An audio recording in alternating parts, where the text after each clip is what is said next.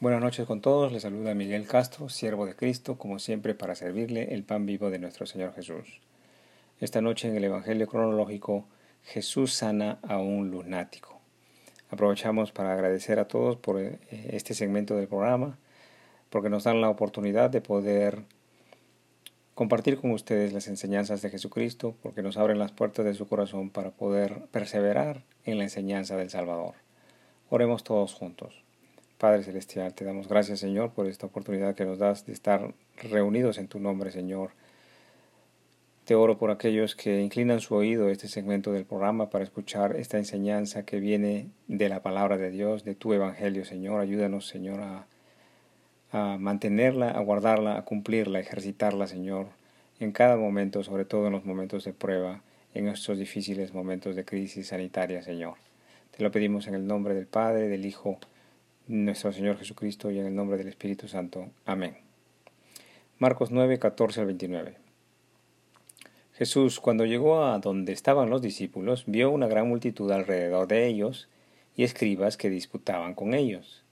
Y enseguida toda la gente, viéndole, se asombró y corriendo a él le saludaron. Jesús les preguntó, ¿qué disputáis con ellos? Y respondiendo uno de la multitud dijo, Maestro, traje a ti mi hijo, que tiene un espíritu mudo, el cual donde quiera que le toma le sacude y echa espumarajos y cruje los dientes y se va secando, y dije a tus discípulos que lo echasen fuera, y no pudieron. Y respondiendo Jesús les dijo, Oh generación incrédula, ¿hasta cuándo he de estar con vosotros? ¿Hasta cuándo os he de soportar? Traédmelo. Y se lo trajeron, y cuando el espíritu vio a Jesús, sacudió con, con violencia al muchacho, quien cayendo en tierra se revolcaba, echando espumarajos. Gloria a ti, Señor Jesús, por tu palabra. Haciendo una unión de los registros históricos escritos por Marcos, Lucas y Mateo, todos juntos podemos adjuntar, si, si me permiten, algunos detalles importantes, siempre con la finalidad de crecer en fe, que es el conocimiento de la verdad, que es el conocimiento de Jesucristo. Lucas menciona el inicio de este pasaje que hila en una línea del tiempo con lo que Jesús, con lo que Jesús, Simón, Pedro, Jacobo y Juan, y Juan están ah, terminando de hacer en momentos, instantes anteriores, que están llegando del monte de donde habían visto al Señor en la gloria de la transfiguración. Por ejemplo, Lucas 9:37 dice, al día siguiente, cuando descendieron del monte, una gran multitud les salió al encuentro. Este es el pasaje de Lucas con respecto al mismo evento histórico en donde deducimos que están bajando del monte de donde Jesús se había transfigurado. Gloria a ti, Señor Jesús. Eh, entonces, deducimos que al bajar Jesús con sus discípulos del monte de la transfiguración, los discípulos que intentaron sanar a este lunático, otra vez, los discípulos que intentaron sanar en este lunático, no fueron ni Simón Pedro, ni Juan, ni Jacobo, porque estos tres estuvieron con Jesús en el monte durante la transfiguración. Fueron entonces nueve discípulos los que se quedaron en la ciudad y fueron estos nueve los que intentaron sanar al lunático o este epiléptico. Ahora, ¿qué nos dice esto? Bueno, sigamos con el estudio. Cuando llegó a donde estaban los discípulos, vio una gran multitud alrededor de ellos y escribas que disputaban con ellos. Y enseguida toda la gente viéndole se asombró y corriendo a él le saludaron, y él les preguntó, ¿qué disputáis con ellos? Bueno, podemos meditar de que el maestro habría estado ausente por un buen tiempo del pueblo, habría estado ausente del pueblo desde el atardecer del día anterior quizás hasta el mediodía de la mañana, en que Jesús y estos tres discípulos regresan desde la montaña para llegar hasta el pueblo. En este interín se habría suscitado este gran conflicto entre estos nueve discípulos y los escribas religiosos y toda esta multitud que posiblemente no, no tendrían fe o algunos de los escribas se burlaban de los intentos fallidos de estos nueve discípulos de poder sanar al muchacho. Posiblemente estarían también en debates de, de doctrina, de la doctrina que enseñaba Jesús y la doctrina que enseñaban los religiosos escribas.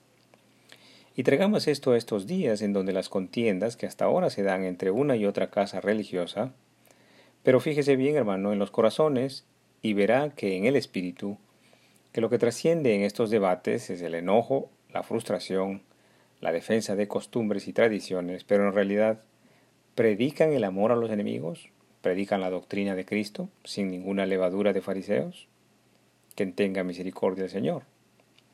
Sigamos con la lectura. Y respondiendo uno de la multitud, esto es el padre del muchacho, dijo, Maestro, traje a ti a mi hijo, que tiene un espíritu mundo, el cual donde quiera que le toma le sacude y echa espumarajos y cruje los dientes y se va secando. Y, y dije a tus discípulos que lo echasen fuera y no pudieron. Gloria a ti, Señor Jesús. Mateo describe al espíritu como lunático y estos pueden tomar posesión de las personas. La traducción inglesa traduce que el muchacho es epiléptico, pero también podría haberse referido a un espíritu de un loco, de un, de un muchacho con síndrome de Down o un mudo, como detalla Marcos. El hecho es que estos nueve discípulos que se quedaron en el pueblo no habrían podido sacar al espíritu, no habrían podido sanar al muchacho y por esto todo este tumulto y la disputa que estaba sucediendo entre los escribas, la multitud y los discípulos. Recuerde que en estos días, cuando Jesucristo no está presente en las vidas de las personas, podría haber mucha desesperación, mucha frustración, mucha depresión, contienda, puede, puede apoderarse de los hombres para su aflicción, para su destrucción. Tenga piedad del Maestro. Es necesario tener la presencia del Maestro en sabiduría y en conocimiento de las escrituras para poder retomar y, poder ganar otra vez la paz que del Señor viene. La escritura dice, y él, y, él y respondiendo él les dijo, oh generación incrédula, ¿hasta cuándo he de estar con vosotros? ¿Hasta cuándo os he de soportar? Gloria a ti, Señor Jesús. Tendríamos que entonces partir pensando de que el Maestro acababa de bajar de esta presencia eh, de su Padre Celestial, en donde el Padre le dice, este es mi Hijo amado en quien tengo complacencia, dice el Padre Celestial desde la nube, y habiendo estado también Jesús en conversación con estos seres celestiales como Elías y Moisés, habiendo estado el Señor Jesús en oración prolongada y en la dimensión de su gloria, el Maestro se habría sentido en paz y en gozo total en este aislamiento, que no es realmente aislamiento, es aislamiento del mundo, pero es comunión con el reino de Dios, con su Padre Celestial. Pero al regresar del monte y regresar al pueblo, a la multitud del mundo, al regresar a un pueblo que se pelea, que están llenos de contiendas, de malas palabras, llenos de incredulidad, llenos de dudas, llenos de ignorancia de la palabra de Dios o de la voluntad de Dios, el Maestro habría sentido otra vez el peso de nuestra falta de fe. El Maestro sentiría otra vez el peso de nuestros pecados, que últimamente lo llevarían a la cruz. Ahora, esta expresión o generación incrédula, ¿hasta cuándo he de estar con vosotros? ¿Hasta cuándo os he de soportar?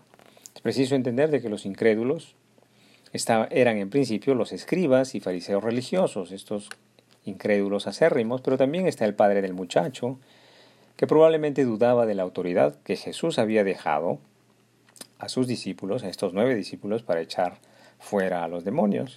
Pero también esta expresión recae sobre estos nueve discípulos que habían fracasado en echar a este espíritu malvado, cuya fe era aún débil para una batalla ante un espíritu tan rebelde como, este, como, es, como era el del muchacho. El Señor dice, traédmelo, y se lo trajeron, y cuando el espíritu vio a Jesús, sacudió con violencia al muchacho, quien cayendo en tierra se revolcaba echando espumarajos. Ahora traigamos las escrituras al día de hoy. Cuando el muchacho vio a Jesús, el espíritu maligno sacudió al muchacho físicamente. Pero hoy en día las, reacciones de los espíritus incrédulos o los espíritus rebeldes, de los espíritus que no son santos, las reacciones de los espíritus que no son santos, que rechazan la palabra de Dios, que ignoran o que son indiferentes a la palabra de Dios, en estos días también reaccionan en muchos hombres, inclusive religiosos. Los espíritus rebeldes, ignorantes, indiferentes, no, sacudirán a los hombres de manera física quizás, pero sí con enojo, con frustración. Por ejemplo, cuando se habla de la hipocresía de las representaciones, estatuas e imágenes sin Espíritu Santo, y también debemos identificar cómo estos espíritus rebeldes, indiferentes e ignorantes de la palabra de Dios hoy en día sacuden el alma en incredulidad ante las enseñanzas santas y verdadera del Salvador, Jesús de Nazaret. Gloria a Dios. Por eso siempre debemos nosotros seguir al Maestro, porque el Señor lo dice siempre, sígueme, dejad que los muertos entierren a sus muertos.